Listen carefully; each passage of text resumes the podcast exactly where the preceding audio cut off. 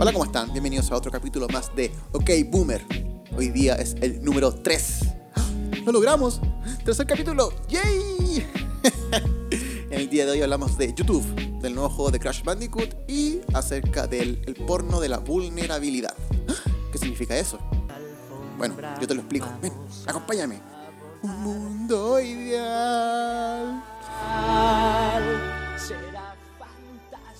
YouTube es el lugar donde vemos videos de Fortnite, eh, bloggers en Estados Unidos, ¿cachai? O en Chile, o gente comiendo. Incluso hay gente que hace como sonidos con así como muy, muy despacio, esos ASMR como Hello, welcome to planet. Y hacen como sonar las cosas. Así, pero más, más sexy. Bueno, el tema es que YouTube está con la idea, o está considerando la idea de dar a las personas la posibilidad de ingresar a otros portales utilizando el, usuario que tienes en YouTube. Me explico. La idea es, de YouTube es ofrecer una gama de servicios externalizados, ¿cachai? Fuera de YouTube, pero utilizando tu cuenta en YouTube TV. ¿Se entiende? Es como, por ejemplo, lo que hace Amazon o Apple, que te deja ingresar como a HBO, pero con la cuenta de Amazon. O con la cuenta de Apple. La idea de YouTube, de YouTube es funcionar como un portero a estos servicios, ¿cachai?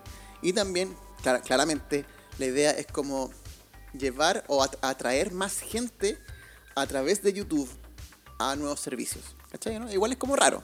Facebook dijo que había estado tante- tanteando esta, esta idea de funcionar como, como gatekeeper, como portero. Y después de varias pruebas dijo como que no, no estamos interesados, preferimos como centrarnos en crear contenido de calidad y premium para Facebook Watch. YouTube lo que no va a ganar mucho, el margen de ganancias cuando uno funciona como portero de contenido o gatekeeper no es tanto. Por ejemplo, Apple o Amazon ganan desde el 30 hasta el 50% de las suscripciones. Pero claro, no van a ganar tanto como lo que gana Netflix por hacer contenido propio y original, ¿cachai? Porque igual ellos van a tener como que negociar licencias con otras con otras productoras eh, y que se tenga que subir o bajar el precio. Estoy poniendo, estoy poniendo, estoy poniendo Netflix como, como un- una comparación porque ellos hacen contenido propio. Ese es su enfoque este año. Claramente siguen manteniendo y comprando licencias de series importantes como Friends, ¿cachai? O Rick and Morty. Pero igual están haciendo como contenido propio. Está The Irishman, eh, Stranger Things, eh, Sex Education. Y así uno puede hacer una lista de contenido que es propio de Netflix en comparación a lo que quiera hacer Google o lo que hace Amazon o Apple, que bueno, ellos también hacen contenido propio, pero también se está fijando más en ser como el portero para nuevos servicios. Como a través de nuestra cuenta que te hiciste en Amazon, en Apple o en YouTube, puedes ingresar a este, este y tal y tal servicio. YouTube entraría como un gran competidor a Amazon o Apple, pero también sería como un gran, gran competidor a la televisión tradicional, po, porque le esté ganando gran parte de lo de, lo, de la audiencia eh, a la tele, po. La tele ya está como en crisis, entonces o se suman a este nuevo movimiento y le ofrecen contenido a YouTube, a Apple o a Amazon, o mueren intentando seguir con la misma temática de siempre. Así que está complicado, si YouTube lo está testeando, ¿cachai? Apple, pero y Amazon ya lo están haciendo, YouTube, o sea, perdón, Facebook lo, vi- lo, lo testeó, dijo que no estaba interesado, que quería hacer contenido propio, eh, y bueno, Netflix sigue como siendo el contenido propio que, mm, está haciendo hasta el momento. Así que eso, si YouTube llega a sacar un, servicio, un servicio como YouTube TV y ofrece servicios nuevos, ¿serían capaces de suscribirse? Eh, igual acá hay otra pregunta, pues, ¿cachai? Uno igual, ¿cu- ¿a cuántas cosas uno está suscrito? Eh, igual son hartas, pues. yo estoy suscrito a Spotify, a Amazon Music, a, este- este- estuve un tiempo en Amazon Prime, a- a- eh, Netflix, ahora volví a Netflix, ¿cachai? Quiero meterme a Hulu a ver qué onda. Entonces como igual más cosas con suscripciones, eh, igual está complicado, pero pero nada. O sea, aquí en realidad el que me ofrezca el mejor catálogo, el catálogo de contenido, el que se va a llevar mi plata. De esta Disney Plus también, ¿cachai? Hay un montón de servicios nuevos y bacanes y hay que ver en este nuevo mercado cómo se van a posicionar cada uno.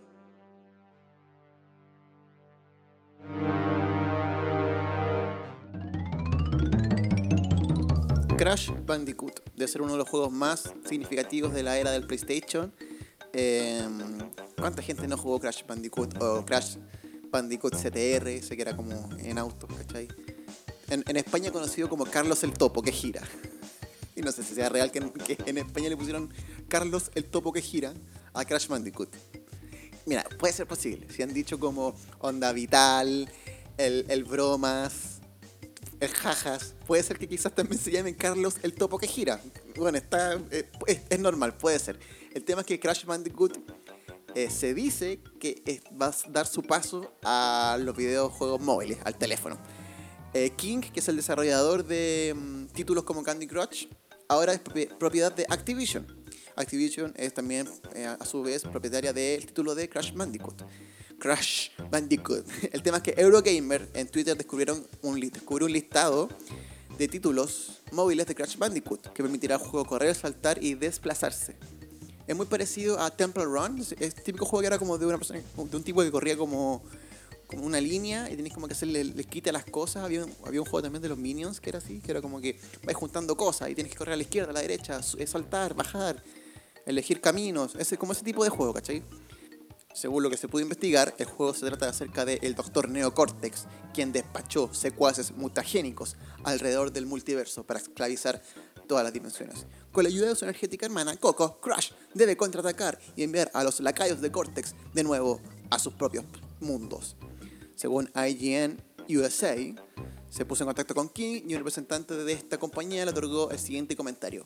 En King siempre estamos tratando de probar nuevos conceptos de juegos para plataformas móviles. Desde que nos volvimos parte de la familia Activision Blizzard, hemos estado buscando maneras de trabajar juntos y crear aún más experiencias de gaming para, nuestros, eh, para, nuestra, para nuestra red de seguidores y jugadores. Actualmente estamos explorando oportunidades de traer la IP de Activision a la plataforma móvil. Están todas las grandes empresas haciendo el salto a mobile, porque está el juego de Mario Kart, está el juego de Mario Bros. normal, ¿cachai? está Call of Duty. Eh, es cosa de ver YouTube Gaming y está también lleno de, youtubers que suben juegos del teléfono. Free Fire es número uno, PUBG es número uno también, ¿cachai? Bueno, número dos, están ahí como peleando. Eh, Apple sacó ahora Apple Arcade. Entonces sí o sí para allá va la cosa. No, no estoy así como, ¡ay! wow, Camilo lo descubrió, hacia dónde va el gaming, increíble, es obvio, ¿cachai? Pero igual es como, no sé qué tanta, importancia tenga que, que Crash Bandicoot llegue al teléfono, es como, era como obvio igual pensarlo, ¿cachai? Quizá hubiera sido noticia que una, una nueva IP eh, hubiera salido para, para, para teléfono, ¿cachai? Como que King y Activision hubieran pensado en un nuevo juego para el teléfono, en vez de en vez de mm, transformar un juego que ya estaba para PlayStation en un juego para el teléfono. Porque actualmente también Crash salió para el PlayStation 4, pero salió como una remasterización de un juego que ya estaba, que son los juegos de Play 1. Entonces, bacán. Es obvio que Crash Bandicoot va a llegar al teléfono, pero ya, ¿qué tiene de nuevo? ¿Qué, ¿Cuál es la, novedad con esto? O sea, si va a ser como un juego como el Temple Run, ya, ok, dale. ¿Le irá, ¿Le irá bien al juego?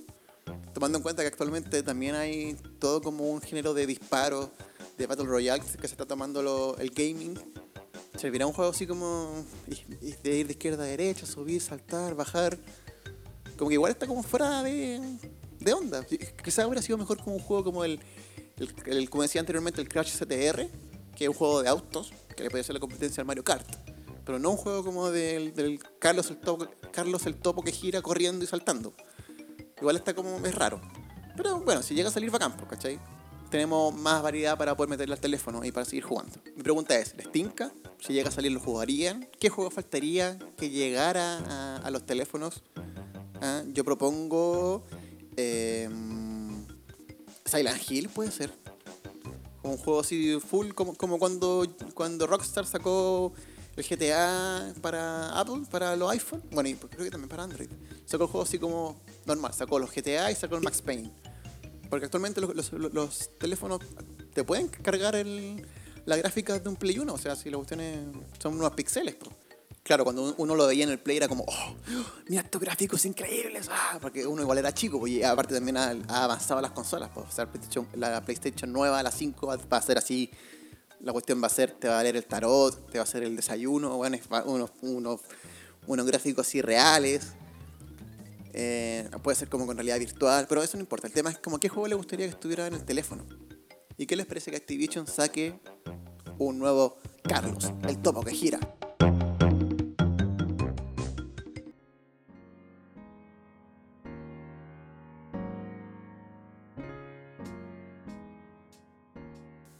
Instagram, Facebook, Twitter, todas estas redes sirven para comunicar cosas hoy me gustó esta película, hoy qué buena esta cuestión, hoy no me gustó esto, hoy día noche de chicos, noche de chicas, eh, oye, que fome, oye, qué bueno, trending topic, apruebo, rechazo, bla, bla, bla. ¿Cierto? Es uno, para, eso, para eso están las redes sociales. Pero también están para poder sentirse vulnerable, ¿cierto? Uno igual sube cosas tristes cuando está triste, ¿cachai?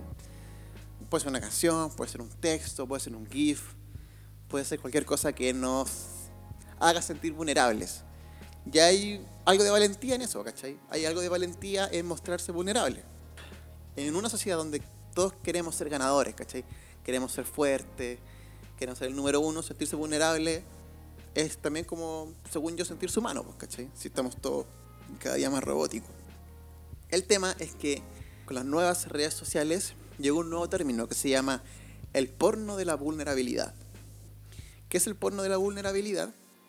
Es, se puede entender como una persona que comparte mucho lo mal que se siente o comparte demasiado los sentimientos de tal forma que no deja nada para su vida privada o no, o no tiene energía para poder compartirlo con sus seres queridos.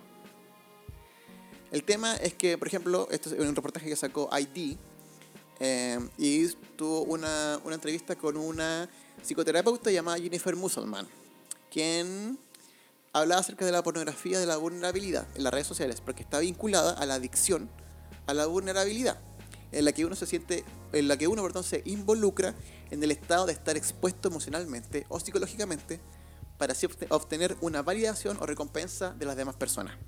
¿Cachai? Por eso hay plataformas como YouTube o Instagram o Twitter o Facebook, en donde el porno de la vulnerabilidad es mucho más común. Me explico.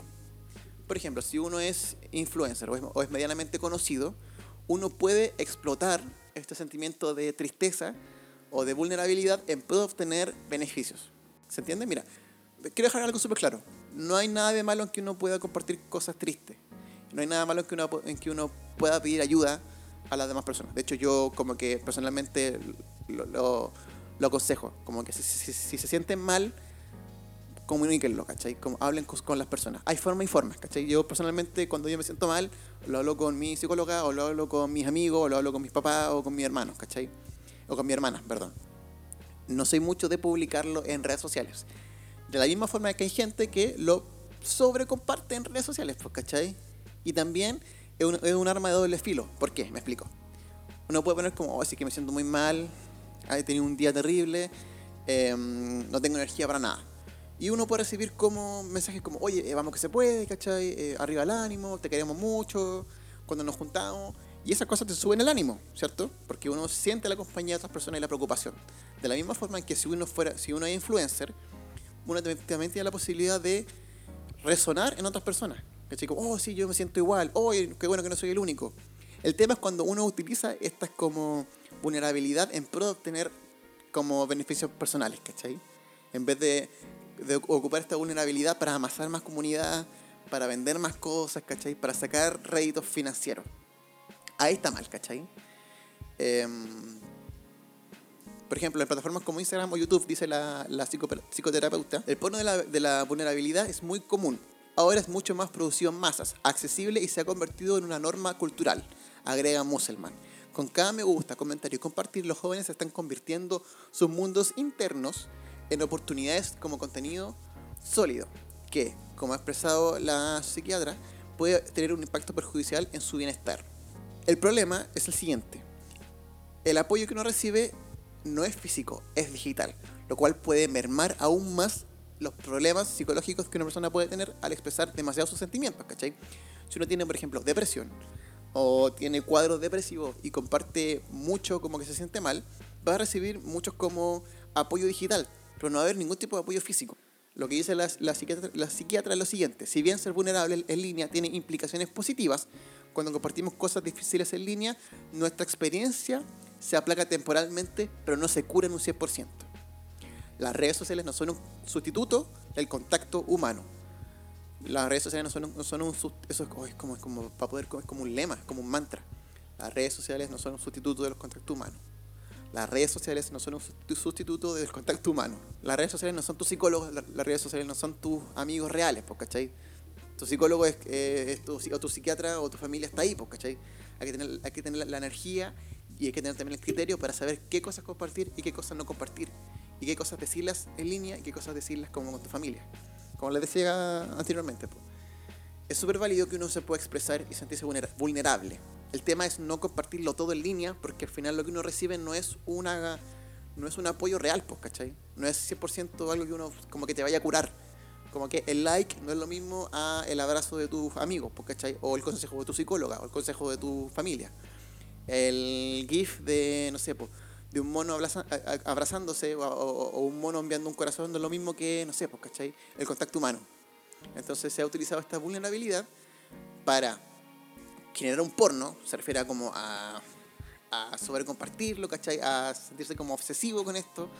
Eh, yo creo, no sé si ustedes están de acuerdo, que igual hay como algo de, morbo, ¿no? Como, en, como en, ver que los demás están mal o en expresar mucho lo mal que uno está y no buscar como una solución real a tus problemas. Por eso, insisto, si se siente muy mal, no hay nada, malo en compartirlo. Lo malo está en esperar o en creer que compartir las redes sociales es la solución definitiva a tu malestar, cuando en realidad es hablar con tu familia, ser abierto con, tu, con tus amigos, ¿cachai? Y ver ayuda profesional con psiquiatra o psicóloga.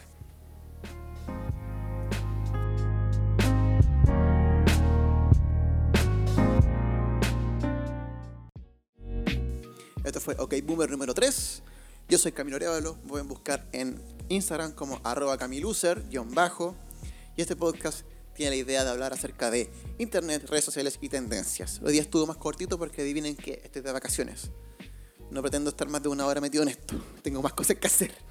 Más cosas importantes que un hombre de 27 años tiene que hacer. O sea, tengo, tengo que jugar LOL, tengo que mm, salir a ver la película de Harley Quinn, tengo que tener contacto social con otras personas.